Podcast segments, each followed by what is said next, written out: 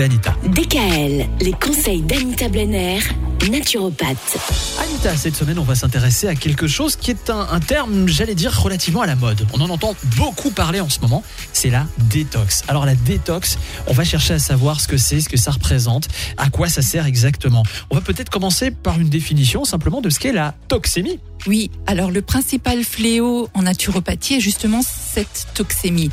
Alors c'est quoi la toxémie? Ben, C'est la présence de substances incompatibles avec la santé qui se situent dans le sang, dans la lymphe, dans tous les fluides du corps et donc dans les organes, les tissus et les cellules. Cette toxémie se compose de toxines endogènes, c'est-à-dire qui proviennent de l'intérieur de notre organisme et qui sont issues de notre propre métabolisme. Alors je vais vous donner des exemples. Par exemple, l'acide lactique, vous savez, c'est ce qui provoque des courbatures musculaires. Ah oui. Il y a l'acide pyruvique, ça provoque des crampes. Et puis il y a l'urée, c'est ce qui provoque la fameuse crise de goutte. Il y a également le cholestérol, l'ammoniac, les purines. Tout ça, ce sont des toxines endogènes qui sont fabriquées par notre propre corps. Et puis, il y a les toxines exogènes qui proviennent de l'extérieur.